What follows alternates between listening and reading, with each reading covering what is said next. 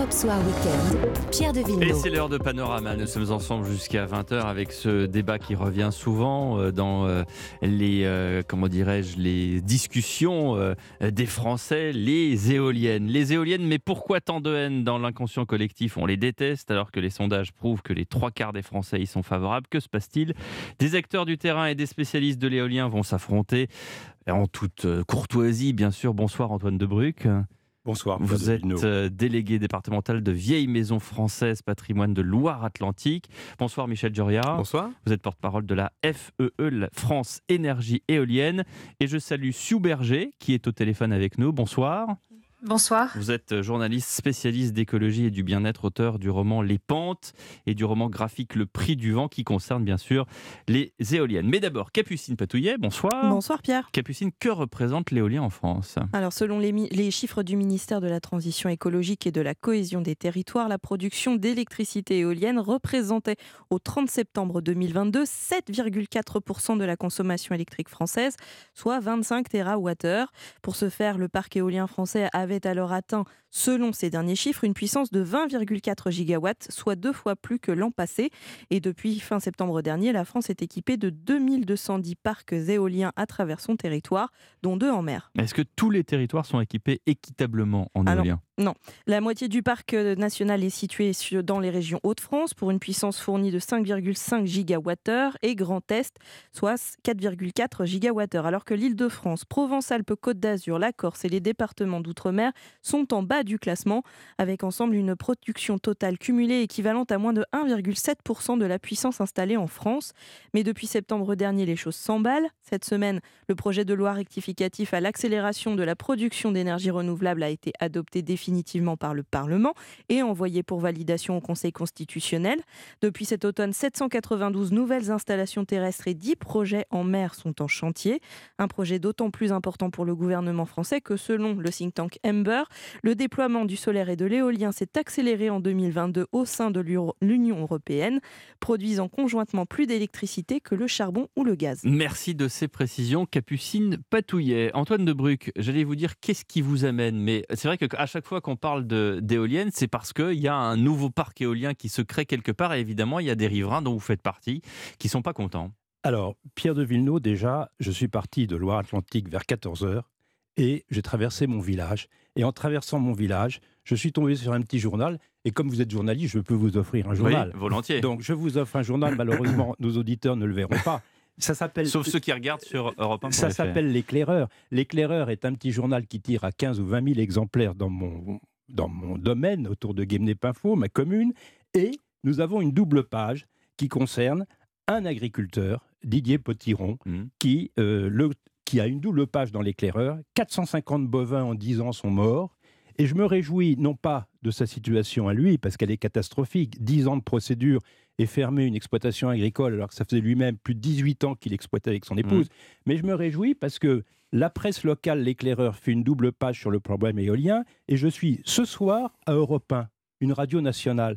Donc on a de quoi, nous, anti-éoliens, se réjouir. Donc ah. je vous offre ce journal eh ben et je vous laisse méditer de façon à ce que vous puissiez bien vous rendre compte localement ce qui se passe. Vous m'avez très gentiment invité parce qu'en fait, j'habite une commune en Loire-Atlantique, limite Morbihan-Île-et-Vilaine.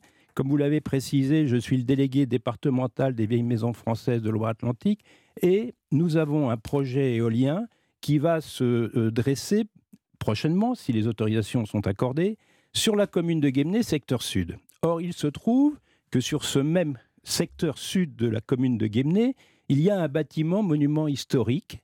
Donc, inévitablement, les riverains se retournent vers moi, puisque je suis là pour représenter les VMF, et que les VMF est une association qui existe depuis 60 ans de défense du patrimoine et de l'environnement, et ils me disent, est-ce qu'il y a une conséquence ou est-ce qu'il y a une incidence par hmm. rapport à un monument historique? Et deuxièmement, ça concerne également l'implantation, ce qu'on appelle une ZIP, une zone d'implantation euh, prévisionnelle de, de parcs éoliens, cette ZIP qui fait 5 km de long sur 1 km 5 de large va être comprise entre deux espaces verts naturels, deux Natura 2000, deux ICO, qui sont constitués au sud par la forêt du Gave, qui est la première forêt de Loire-Atlantique, 4500 hectares. Il n'y en a pas deux, c'est la première. Et au nord, par la vallée du Don, qui est également ZNIEF et Natura 2000. Donc il y a au milieu Oui. de ces deux poumons verts de Loire-Atlantique un monument historique et un projet de parc éolien. Donc je me dis, on ne comprend pas. Michel Duret, est-ce que vous avez des éléments de réponse pour pouvoir justement euh, répondre à Antoine de Bruck et cette préoccupation? Alors, plusieurs éléments de réponse. D'abord, sur euh, l'article de l'éclaireur. Oui. C'est très intéressant, alors que je n'ai pas lu. Mais ce qui est assez. J'aurais assez- pu en acheter deux. Tout à fait. Ouais, ouais. Mais, merci. Mais Ce qui est- ce qui est- 1,70€, c'est- Mais ce qui est, Bon. ce qui est intéressant, euh, c'est euh, effectivement le, le cas des époux potirons est un cas connu, hein, puisque c'est un, un élevage qui effectivement connaît une mortalité extrêmement importante. Mais ce qui est surtout très intéressant, c'est que du coup l'ANSES, hein, donc l'Agence Mhm. nationale de sécurité euh, sanitaire, qui a fait l'objet d'une saisine par le ministère de l'Agriculture d'un côté et par le ministère de la Transition euh, écologique euh, de l'autre, a rendu son rapport en 2021. Et dans son rapport, l'ANSES dit, et ça c'est quand même extrêmement important, puisque c'est une saisine euh, qui respecte tous les canons de la beauté scientifique, Ouais, hein, ouais, j'allais ouais. presque dire, l'ANSES dit, écoutez, il est hautement improbable, voire exclu, que les dommages et les difficultés rencontrées par euh, l'élevage de M. Potiron Mhm. soient associés aux éoliennes. Donc ça, c'est un point qui est important. C'est-à-dire que il est important lorsque la science dit, écoutez, on a enquêté, on a fait le bilan de tous les travaux et en fait on dit en fait ce ne sont pas qui les éoliennes qui dans le cas des époux Potiron voilà. Donc ça c'est un point un premier point qui est important. Deuxième point qui est important, le parc que, que vous évoquez euh, près, près de chez vous. Donc un parc éolien en France en fait ça fait l'objet euh, d'abord euh, de tout un tas euh, d'études amont, les études paysagères, les études environnementales. Les éoliennes sont réglementées à travers les installations dites classées pour l'environnement. Et donc, on dépose, le développeur en question, un projet qui doit faire à peu près euh, 1500, 2000 pages dans un service déconcentré de l'État. Service déconcentré de l'État qui regarde l'ensemble de la réglementation et qui dit Ouais. j'autorise, je n'autorise pas, ou j'autorise sous condition. Mm. Et dans les conditions, il y a évidemment le respect des critères paysagers, le respect des critères patrimoniaux, le respect des critères de biodiversité. Donc là, ils se sont dit, il y a un monument historique, mais finalement, on va quand même euh, autoriser. Il y a une forêt, mais on va quand même autoriser. ah, non, ils n'ont pas dit ça.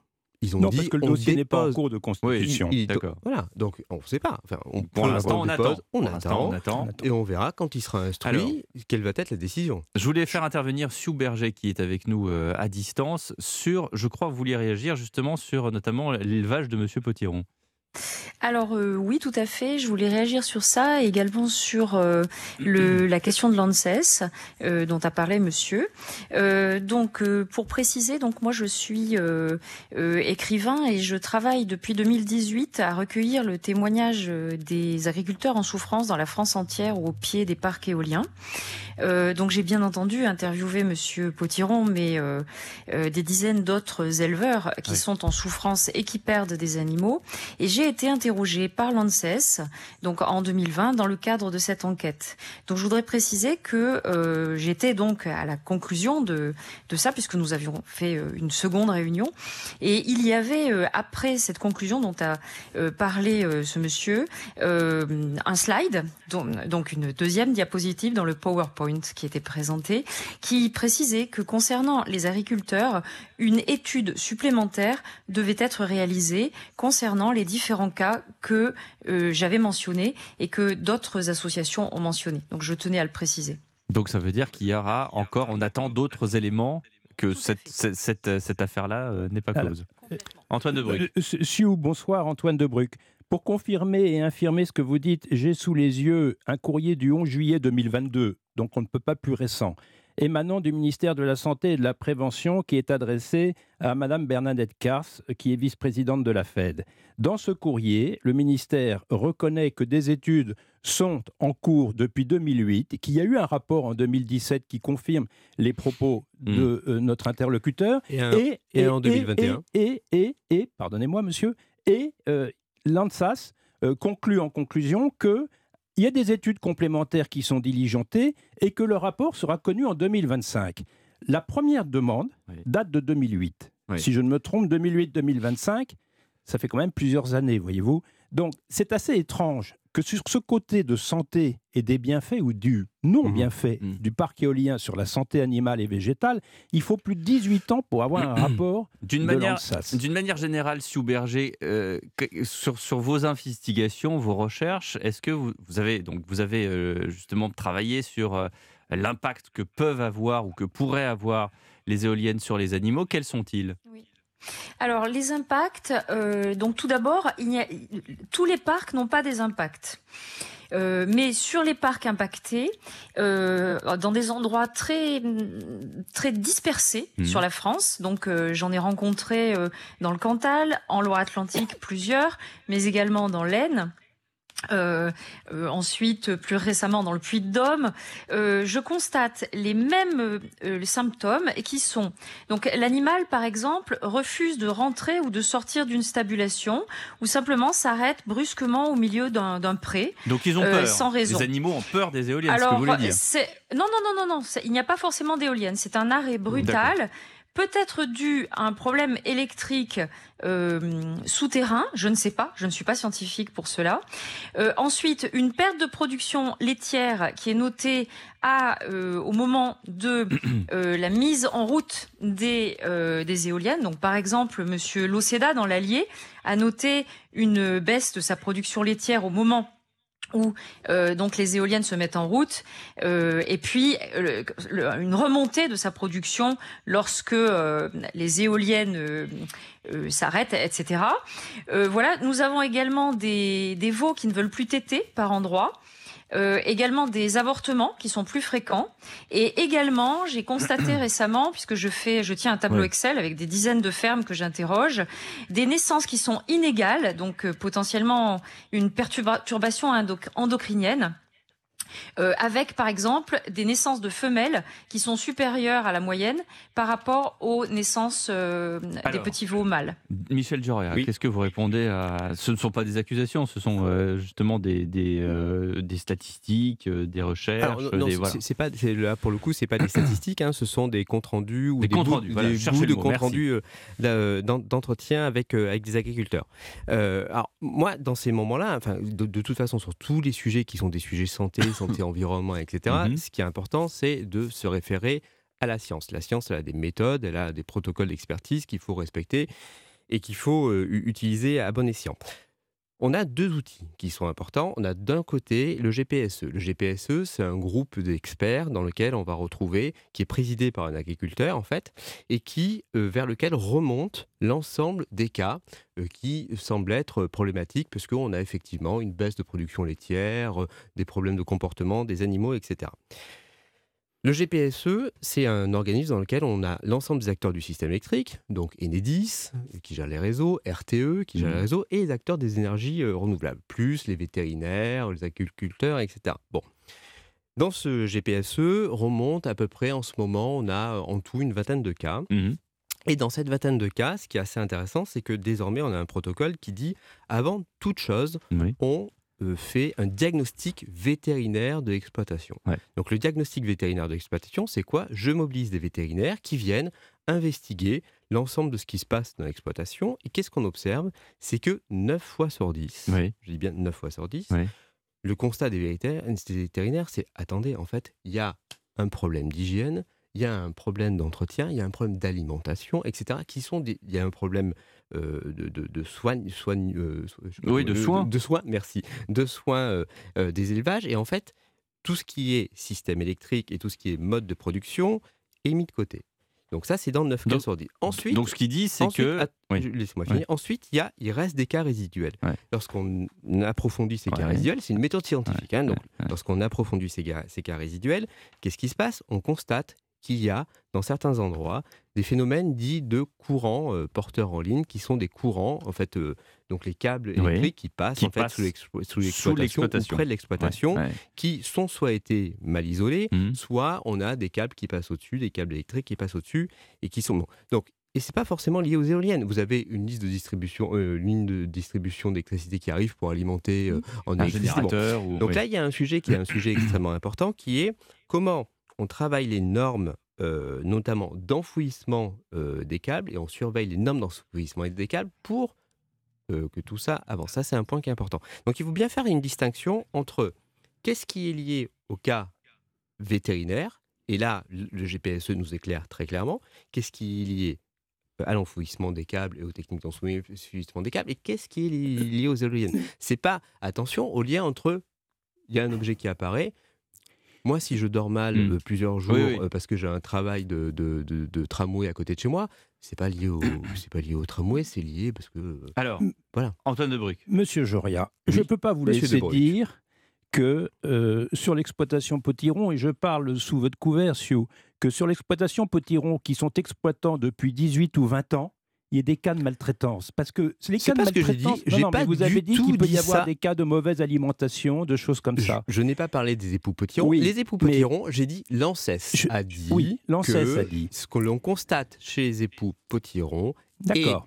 Il est hautement improbable ou exclu que ce pas lié soit aux lié éoliennes. aux Mais éoliennes. l'ANSES, C'est ça de- que dit mais l'ANSES. l'ANSES, depuis 2008, est interrogé sur le, le- les bienfaits ou non de la, des éoliennes sur la santé humaine et animale. Et dans les documents que je vous ai lus, qui datent du ministère, signés par une sous-direction de la ministre- du ministère, dit on aura l'étude en 2025. 18 ans, attendez, laissez-moi finir. 18 ans pour obtenir une étude intervenir. sur les bienfaits ou non des éoliennes sur la santé humaine et végétale, je trouve que c'est quand même un petit peu long. Alors, Je- Alors, qui va, qui va intervenir, c'est toujours plus difficile à distance. Oui, je suis désolée. Je voudrais intervenir. Bon, moi, ce que le, le terme qui me, qui me, qui me gêne, c'est le terme de cas résiduel. Donc, si euh, les êtres humains sont appelés cas résiduels, appelons-les comme ça, mais c'est- personnellement, ça me choque parce que je suis euh, proche des agriculteurs euh, que j'interroge. Euh, je précise que l'ensemble des agriculteurs que j'interroge sont en contact avec le GPSE. Et je vais donner un exemple très précis. Monsieur Macchini, en Haute-Marne, donc, euh, a eu une enquête du GPSE, la venue du vétérinaire, tout ce que vous avez dit, effectivement. Donc pendant plus d'un an, on a fait venir chez lui donc les vétérinaires, des caméras ont été installées dans sa ferme et le GPSE a constaté qu'effectivement, il y avait un problème lié donc à la présence euh, des éoliennes. Ça a été reconnu par le GPSE. Mais ils disent Et quoi, le ensuite- GPS quel, quel est le Alors, problème et dans ce cas-là, il y a Donc, un plan d'action qui est mis en place. Alors le plan d'action qui a été mis en place, Mhm. c'est une étude renouvelée de trois années. Et donc du coup, ce cas résiduel, comme vous l'appelez, est au désespoir puisque pendant trois ans, ce monsieur va encore subir le, ce qu'il ce qu'il ressent et Mhm. ce que ces animaux ressentent, c'est-à-dire que sa ferme est en train de, de mourir.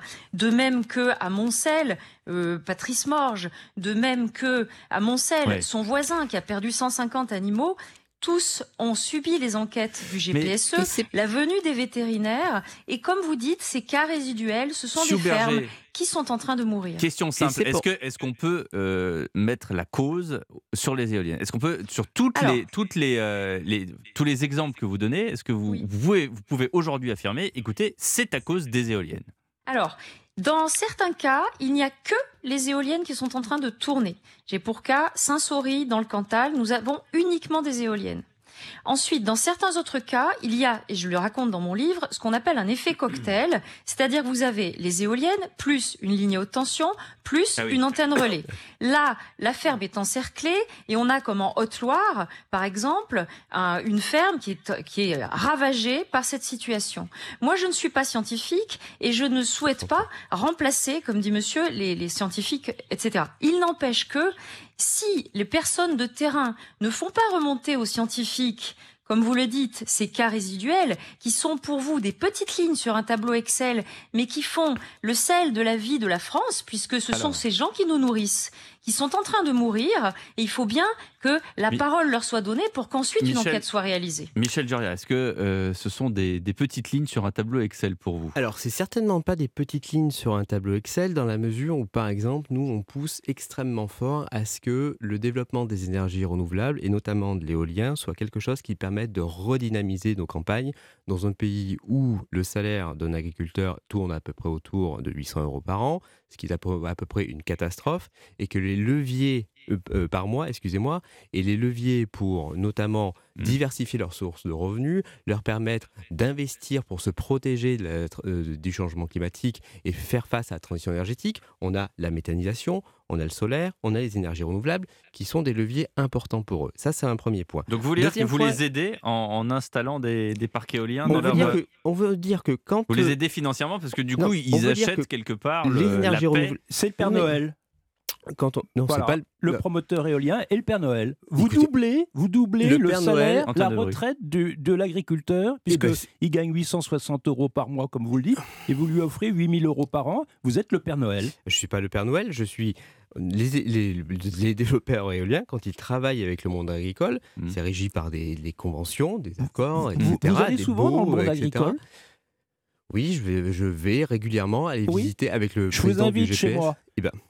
Je vous invite chez moi, parce que le monde agricole, le parc éolien, il- qui fait Eh ben, 5, moi, je vous invite, moi, je vous invite Ah à aller bien. voir. Euh, on va Oui. Eh ben, s'inviter on va faire- on va mutuellement. s'inviter mutuellement. mutuellement.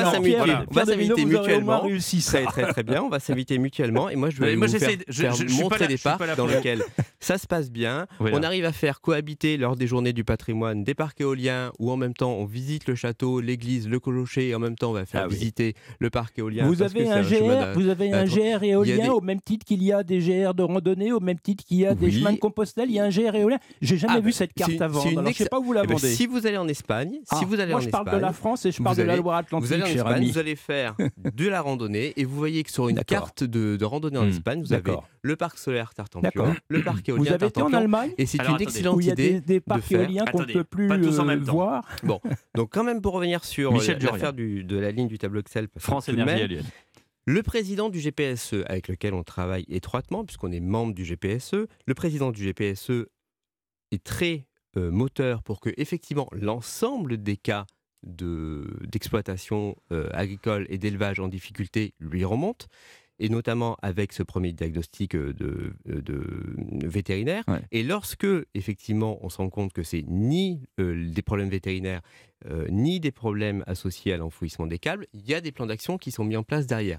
Ces plans d'action vont, alors, et nous on pousse quelque chose qui est important, notamment parce que ce que nous dit le président du GPSE, Mm. qui est un agriculteur, c'est pendant le temps qu'il y a des études complémentaires qui arrivent, la difficulté c'est que les prêts continuent à courir pour le pour l'agriculteur. Et donc il faut que pendant ce temps-là, on arrive à avoir avec le ministère de l'Agriculture un travail qui dit tant que l'étude n'est pas conclue, Oui. l'étude additionnelle, Bon. les, les banques attendent. Michel, Arrête. Et Michel- ça, c'est un point qui est important. Mais bien sûr que c'est quelque chose qui va soulager les personnes qui sont dans cette situation. Et si le ça c'est plan, la réponse au Père Noël. si ça, le, pl- le plan, le plan d'action euh, est défini, ensuite, on peut par exemple Il travailler sexy, sur le Père Noël. le déploiement euh, du, du déplacement d'exploitation euh, cas échéant. Alors, Michel Joria, moi j'ai une question parce que tout à l'heure, Capucine Patouillet est venue nous faire un, un point complet sur, euh, sur les chiffres. Oui. Moi j'ai longtemps entendu dire que les éoliennes en France rapportaient 5% de l'électricité. Bon, là, on a un chiffre qui est du 30 septembre 2022 qui est de 7,4% de la consommation électrique française.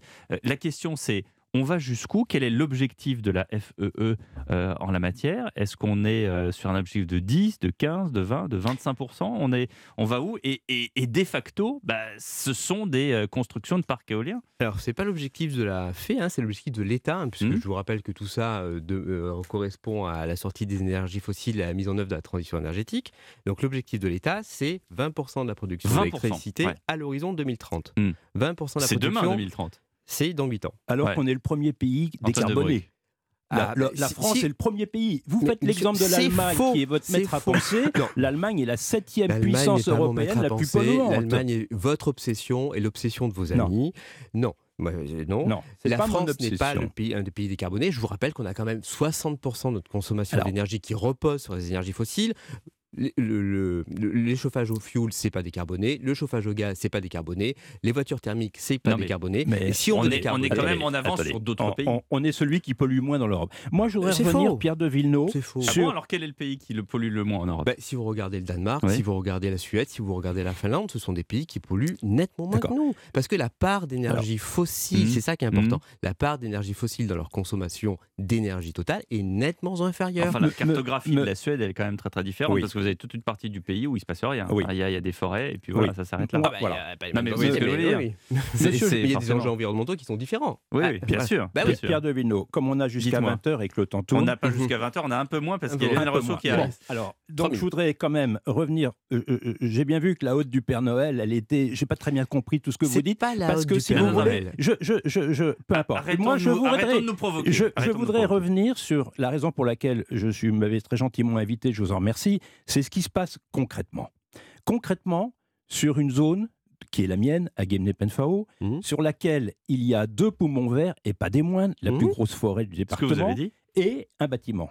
Qu'est-ce qui se passe? Il y a, et je voudrais connaître votre réponse là-dessus, le conseil municipal de la commune de Guémené, par Mhm. l'intermédiaire de son, de son maire, de sa mère, que je salue ce soir parce qu'elle nous écoute, a fait voter à l'unanimité ou à une voix, je suppose à l'unanimité, Oui, il a pardon, Sous votre influence Pas du tout, pas du tout, prévenir. pas du tout, Ah pas du tout sous mon influence. Ah, ça vous pourrez lui Ah, demander, on n'était pas copains m'étonnerait. copains. Ça Donc a fait voter à l'unanité moins une voix au Mhm. conseil municipal Mhm. le fait qu'il ne devait pas y avoir d'éolien, de parc éolien sur la commune. Mhm. On a créé une association à mon instigation. J'en suis le président. On a, attendez, laissez-moi finir. On a recueilli 800 signatures Mhm. sur une population de 1200, c'est-à-dire grosso modo 60 ou 70 Ça, c'est population. C'est 1200, Guémené-Penfao, mais ouais. je, suis, je Mhm. parle de mon cas, puisque je le connais.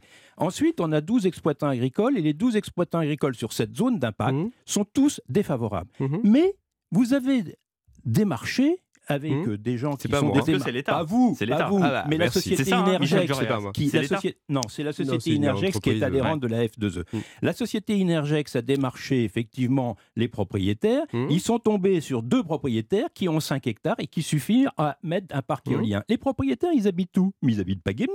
Ils habitent à 10, kil- à 10 Ah bah ou oui, 12 mais- km. Eh ben oui, Il y a Alors, la- il y a, bien il y a la sûr. propriété privée. Mais 10 à c'est la 12 kilomètres. propriété privée, Ah bah oui, mais ils ne sont pas, les premiers. Alors par contre, moi j'aimerais savoir ce que vous faites. Quand vous avez un conseil municipal qui s'oppose Le parc, il est installé où? Il serait installé où? Il est pas installé à Guémené. Si, Donc, il pas est installé à Guémené, monsieur, sur, alors que le conseil municipal... Sur- Vous avez dit à 10 ou 15 km non, de non, Guémené. les propriétaires habitent à 10 ou 15 qui, qui ont donné leur accord pour Mhm. un mât d'éolien, les propriétaires habitent à 10 ou 15 Mhm. km. Mais le, le parc éolien sera Mhm. bien implanté à Guémené. Donc ma donc question là- est la suivante et j'aimerais connaître votre réponse en tant que fédération. Vite pour la question Oui. et vite pour la réponse. Vous avez une décision du conseil municipal qui est négative. Mhm. Vous avez des riverains qui sont négatifs. Mhm. Vous avez des exploitants agricoles qui sont négatifs. Et vous faites un passage en force pour moi, je- essayer d'imposer. pas la- Moi, c'est je pas fais la- pas de F2E. passage c'est pas France Énergie. Votre adhérent, votre adhérent Energex fait un passage en force. Et vous savez comment il le Non, fait il fait pas de Il passage en force. distribue Il dans les boîtes aux un lettres des projet. flyers Il pour. dépose- Attendez, laissez-moi Ah, il finir. Non, non, mais il mon distribue adhérent des flyers dé- et il ne veut pas faire de réunion publique. L'adhérent dépose un projet. Ce projet sera analysé par les services de l'État qui diront oui ou non. Et globalement, puisqu'on sort de la loi d'accélération dont on parlait, le Sénat a dit, le Sénat qui rassemble, qui représente les élus locaux, a dit je ne veux pas de droit de veto des maires. La délégation, je ne veux pas de droit de veto des maires. Et par contre, ce que je veux, c'est impliquer les élus locaux dans la mise en place de zones d'accélération. C'est ça le chemin. Les élus locaux, on travaille, on a les cartographies, on a... Quand on- les élus locaux vous disent non, nous n'en voulons pas. Quand la population vous dit on non, nous n'en voulons de pas. droit. Le Sénat a dit pas de droit de veto Mais vous savez qu'il y a un recours sur, il y a Eh un ben, recours on sur verra cette ce que loi. dira le Bon. Conseil Et- constitutionnel et, et dans le déni. Mais On c'est verra un- ce que Mais dira. attendez, Bah, monsieur. non, non, moi, Mais moi, vous il y a savez, pas de déni vous savez, vous n'allez démocratie Il n'y a pas hein. de pas déni si de démocratie lorsqu'on respecte la loi, lorsqu'on respecte le Conseil constitutionnel, etc. Monsieur, non. Le- lorsque le Sénat dit non, il n'y a pas de déni. Monsieur, Le Sénat, monsieur. on ne peut pas dire qu'il y a un déni de démocratie lorsque le une, Sénat dit une- non. une remarque. La Moi, je- ma- mon métier, c'est de déposer des permis de construire et de déposer des ICPE. Donc, je connais, bien. vous savez je connais très bien ce- que la majorité des permis de construire qui sont déposés Si, si, je connais bien ce l'objet de recours. J'ai l'impression d'être Paul Vermut dans une euh, euh, paix à son âme, dans une ambition où effectivement tout le monde s'engueulait à la fin et, et on a même perdu Sue Berger la pauvre qui a pas pu en placer une mais c'est pas grave elle viendra la prochaine fois en studio. Merci chers amis c'est la fin de Panorama. À vous mon cher Lionel